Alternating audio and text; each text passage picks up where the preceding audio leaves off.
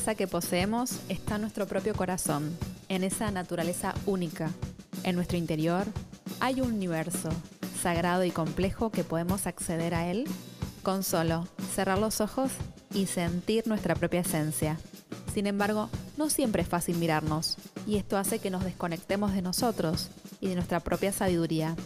En este podcast vamos a estar hablando de las herramientas para que puedas conectar con vos y puedas vivir de forma más auténtica y alineada con tu propio corazón.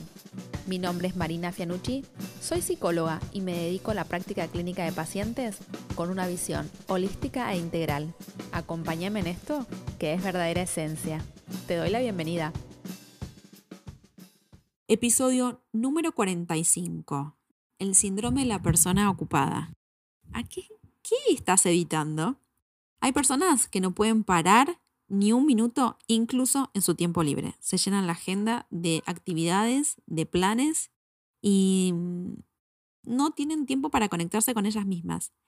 En este episodio te voy a contar qué es el síndrome de la persona ocupada y te voy a dar preguntas poderosas para que puedas determinar a qué le estás escapando, a qué estás evitando. Si te interesa la temática, quédate escuchando, que el episodio comienza así. Bueno, yo creo que está muy naturalizado tener como la agenda a tope y estar hiper ocupada. ¿Cómo estás? A full, estoy a full, no hay más, estoy a full. Eh, ¿Y por qué se da eso, no? Bueno, creo que primero y principal por un problema social, como algo que vivimos como sociedad, que estamos en un entorno altamente demandante y por diferentes motivos tenemos que estar hiperocupados. El capitalismo que quiere que produzcamos y que estemos hiper ocupados y que estemos hiper enfermos y que estemos hiper desconectados es una buena forma de pensar, ¿no? Como este problema social. Yo creo que las personas que están hiper ocupadas eh, muchas veces están hiper enfermas y que y hiper desconectadas de ellas mismas, ¿no? En el sentido de hiper enfermas, ¿a qué, ¿a qué me refiero? que si uno no tiene un estilo de vida saludable, si está todo el tiempo como a la agenda a tope, si no se da momentos para descansar, para reponer energías, incluso para hacer cosas básicas como cuando uno estudia, por ejemplo, viste que a veces pasan las maratones de estudios que se quedan toda la noche estudiando. Y vos sabés que el cerebro le hace bien descansar, que le hace bien incluso a los, a los procesos neuronales, además de hidratarse, que el cerebro también le hace bien hidratarse, o sea, tenemos que estar hidratados. No sé por qué a la gente le cuesta hidratarse. Tomar agua es hidratarse. Em, descansar es vital para las funciones adaptativas de nuestro cerebro. Nuestro cerebro funciona mucho mejor, incluso si descansamos unas horas y después seguimos como, con más fuerzas, ¿no? Y mm, creo que una, un problema social como esto que te decía del, del capitalismo voraz que quiere que estemos trabajando a destajo, que cobremos poco que nos enfermemos para que gastemos en medicamentos y, en industria farmacológica y en todo lo demás, ¿no? Que implica estar eh, hiper sin tiempo para nada, comprar alimentos ultraprocesados que sean fáciles de abrir y bueno, seguimos con la cadena. Entonces, dale, basta, hay que parar con esa cadena. Hay que empezar a pensarse y hay que tener un poquito más de pensamiento crítico. Bueno, y también esto de que está tan naturalizado tener la agenda full y que queda bien, si estoy a full, estoy a mil, no tengo tiempo, eh, también es como un protector para nuestro ego, ¿no es cierto? Decir, ah, tengo mucho de todo. Y, y también esto del ego, que siempre pide más y más y más, que el ego va en contra de, del alma, ¿no? Eh, esta cosa de querer, de querer, eh, que hay personas que, por ejemplo, en el trabajo, tienen como mucha gratificación y están muy gratificadas, ¿no? Ya sea por eh, dinero o por reconocimiento. O eh, haciendo alguna actividad física o, haciendo algo que te dediques que como que uno se siente que eso es lo que lo define, ¿no? Que está muy bueno que te defina lo que haces, pero no tiene que ser lo único que te tiene que definir. Vos no sos lo que haces. Acá hay una diferencia entre el ser y el tener, y el habitarse. Y hay otra cosa que también define esto de estar hiperocupados, que es como un mecanismo de defensa. ¿A qué? A la soledad. A no encontrarse con uno mismo. Eh, es un mecanismo de defensa al silencio. porque a veces puede ser muy amenazante encontrarnos con nosotros mismos, porque amenaza nuestro equilibrio psicológico. Para mí, el síndrome de la persona de la vida ocupada se puede entender como un mecanismo de defensa.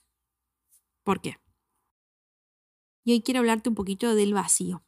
Tengo una amiga muy querida que se llama Mary, que la adoro, que es profe de yoga, practica Tao. Eh, ella tiene unas hermosas cartas, que son las cartas de hoyo, las puedes conseguir en cualquier lado, de hecho en, internet se venden las cartas de hoyo, que las amo, y que hay una carta muy linda que es la carta del vacío, que si vos la ves es toda negra. Y se llama la carta del vacío. ¿Y qué es el vacío? El vacío puede ser ausencia de todo y también puede ser todo. Porque el vacío, en el vacío está todas las posibilidades. Es como un potencial absoluto e ilimitado. Aún no se manifestó, puede pasar de todo. Lo contiene todo. Y al principio la naturaleza es justamente vacío. Y el final de la naturaleza también es vacío. ¿Y por qué nos hacemos tanto alboroto? ¿Por qué hacemos tanto lío de estar hiperocupadas, hiperocupados? ¿Por qué nos preocupamos tanto? ¿Por qué sos tan ansioso, tan ansioso? ¿Por qué te agarra esa desesperación? Yo creo que es el miedo al vacío. Pero está bueno resignificar el vacío, ¿no? Como que el vacío puede ser un, un espacio de, lleno de posibilidades donde todo puede darse y donde hay un potencial absoluto e ilimitado y el vacío nos indica que no tenemos que vivir atrapados, atrapados en nuestros problemas cotidianos, enfrascados, que tenemos que tener una fuerza de mirar más allá, de ver, reflexionar. Como yo siempre digo, ¿qué es lo importante? El vacío muchas veces puede ser desorientador, nos puede asustar, eh, no hay nada que aferrarse, como dicen, en el mar no hay bordes, no te puedes sostener del borde de la pileta en el mar. Y el mar a veces puede ser nuestras emociones. El mar a veces puede ser esto de que lo que nos está ocurriendo. Tenía una paciente que me contaba en un relato de un sueño, ella está viviendo una situación de crisis donde ella se veía como un mar que, que, la arrasaba, ¿no? Y el mar puede ser esto, esta cosa, nosotros mismos podemos ser un mar, podemos ser un océano entero. Eh,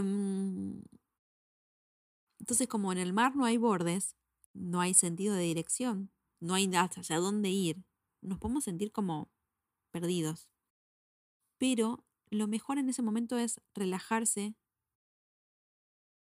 y encontrarse en ese silencio y observar lo que nos está pasando.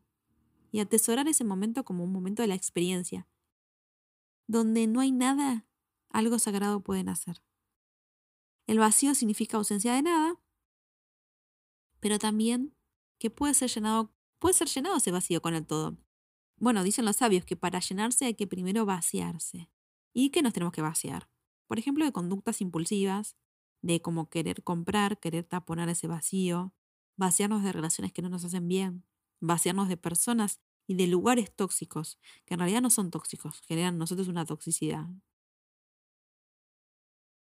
vaciarse y encontrarse con uno mismo implica dejar de perderse en redes sociales, de estar todo el tiempo tiktokeando, como dicen hoy, dejar de estar todo el tiempo en Instagram, eh, estar todo el tiempo de, de ponerse un montón de actividades. ¿Qué ocurre cuando nos escuchamos? Nos escuchamos. ¿Qué pasa si nos va bien en escucharnos? ¿Qué pasa si somos felices escuchándonos? Eh, yo creo que no es casual que todas las personas tienden a llenar vacíos con conductas eh, compensatorias rápidas. Ir a comprar, y a veces comprar implica agarrar el celular y entrar al Mercado Libre y comprar. O sea, no te cuesta nada. Vos fíjate cómo el capitalismo te va llevando a que tengas todo al alcance de tu mano y tenerle todo al alcance de tu mano implica esto, ¿no? Gastar por demás cosas que no tenés. Eh, o llenarte la agenda de eh, de, actividades y de personas, como esto te, contaba la otra vez de mi paciente, ¿no? Que yo le decía, bueno, hacete un detox de personas. Basta de llenarte la agenda con un montón de, de, compromisos cuando vos en realidad tenés de estar tiempo con vos misma.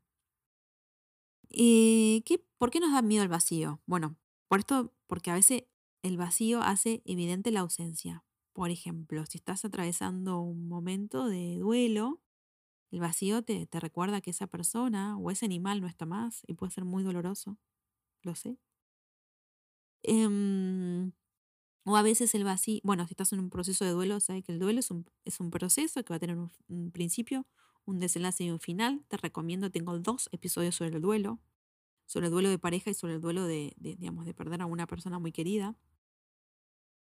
El duelo eh, es un proceso que lleva tiempo, gasta energía y amor de tu parte e implica atravesar esa incomodidad de no sentirse cómoda con ese vacío. Y a veces el vacío nos puede conectar con sentimientos de sensación de, abono, de abandono o de desprotección. Y estos sentimientos de abandono o desprotección nos puede, nos puede linkear a situaciones traumáticas nuestras. Entonces, si tuviste una situación traumática donde vos te sentiste abandonada o abandonado o desprotegido, lo mejor que te puedo recomendar es un proceso, un buen proceso psicoterapéutico. ¿Y por qué nos angustia tanto la sensación de vacío? Porque como te decía, nos toca fibras profundas, pero el vacío también puede ser un gran maestro. Nos puede representar la posibilidad de encontrarnos con nosotras mismas, con nosotros mismos, y dejar de estar hiperproductiva todo el tiempo. No sirve estar productivos 24 por 24 y eso es una falacia del capitalismo, porque el capitalismo quiere que estés productivo, productiva 24 por 24, quiere que estés enfermo o enferma, que no te conectes con vos, para ser un simple borreguito, una simple borreguita, ¿no? ¿Qué es eso de simple borreguito? Lo traduzco. Como responder a, eh, un otro, una otra y dejarse guiar sin tener pensamiento crítico. Lo que estoy diciendo es muy de psicóloga, ya lo sé, pero bueno, es así, es lo que pienso. Y es lo que les quiero transmitir hoy en día. Me parece el mejor consejo que les puedo dar hoy. Como te decía, ¿no? El vacío hace que estemos enfrente nuestro y el vacío hace que nos encontremos con nosotros mismos, que nos encontremos con nuestra voz, con nuestras necesidades, con nuestros anhelos, con nuestras incomodidades, eh, con nuestras necesidades, con nuestros deseos. La necesidad de ruido también es, es, es como miedo al vacío. ¿Qué pasa si, si me escucho? ¿Qué pasa si te escuchas? ¿Te conectas con vos y con lo que te está pasando hoy? Bueno, permitítelo. Te recomiendo mi guía si te querés conectar con vos. Cómo conectarte con vos en cuatro simples pasos en tu día a día. La podés descargar en mi sitio web www.verdaderaesencia.com.ar. Ahí te voy a dar pautas y tenés todo un episodio sobre cómo conectarte con vos en simples pasos. Te lo súper recomiendo. Y un paso en que doy es esto de escucharte. ¿Cómo podemos cultivar el vacío? Bueno, practicando conscientemente este vacío, haciéndote un detox de personas, dándote espacios para conectar con vos, vacío de cosas, vacío del chat de WhatsApp, vacío de Netflix, vacío de, de personas o de situaciones, tomarte un mate con vos misma, de sos de acá de Argentina tomas mate, o de Uruguay o donde estés, donde estés viviendo en este momento, si te gusta tomar mate, tomate un mate con vos misma, tomate un café con vos mismo, con vos misma. Tomate un té con vos mismo, con vos misma. Date espacios para conectar con vos y con la naturaleza que son realmente sanadores. Eh, y cuando estamos, y si sentís que estás, eh, bueno, practicar el silencio, o sea, es que hay retiros de silencio, están muy buenos, que a veces es difíciles los retiros de silencio, ¿no? Practicar el placer de no hacer nada, el dolce far niente. Qué lindo, ¿cómo suena? El dolce far niente es no hacer nada. Lo vi por primera vez el concepto en comer, amar, rezar. En la peli o en el libro está muy bueno que hablan del dolce farniente. No hay necesidad de hacer nada. Acostarte en el pasto y mirar el cielo. Agarrar un panadero y soplarlo y pedir deseos. Cuando hacemos yoga, por ejemplo, también es muy lindo. Eh, disfrutar del vacío y encontrarte con vos. Puede dar sensaciones de incomodidad y también de extrema felicidad. Como decía, date permiso para practicar el silencio, para no hacer nada, para meditar o hacer yoga, para no tomar decisiones. Y el espacio libre te va a dar espacio para la espontaneidad. Vos sabes que la ansiedad quiere saber y conocer todos los detalles y la paz suelta los detalles. La paz se deja llevar. ¿Qué puede ser lo peor que te puede pasar cuando practicas el vacío? Es encontrarte con vos. ¿Y qué puede ser lo mejor? Encontrarte con vos. Date permiso para encontrarte con vos. puede ser una de las experiencias más lindas de tu vida, encontrarte con vos mismo, con vos misma y amigarte con vos mismo, con vos misma. Y date espacio y lugar. Y atravesa ese vacío, resignifica el vacío como esa posibilidad de que puedan ocurrir un montón de otras cosas. Y si estás en un momento de duelo, te recomiendo fuerzas. Y si tuviste eh, procesos traumáticos en tu vida, te recomiendo un buen proceso psicoterapéutico.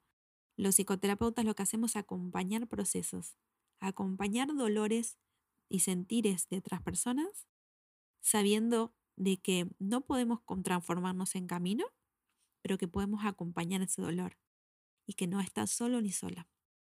Y busca apoyos. Vinculate con personas que te hacen bien, con personas copadas.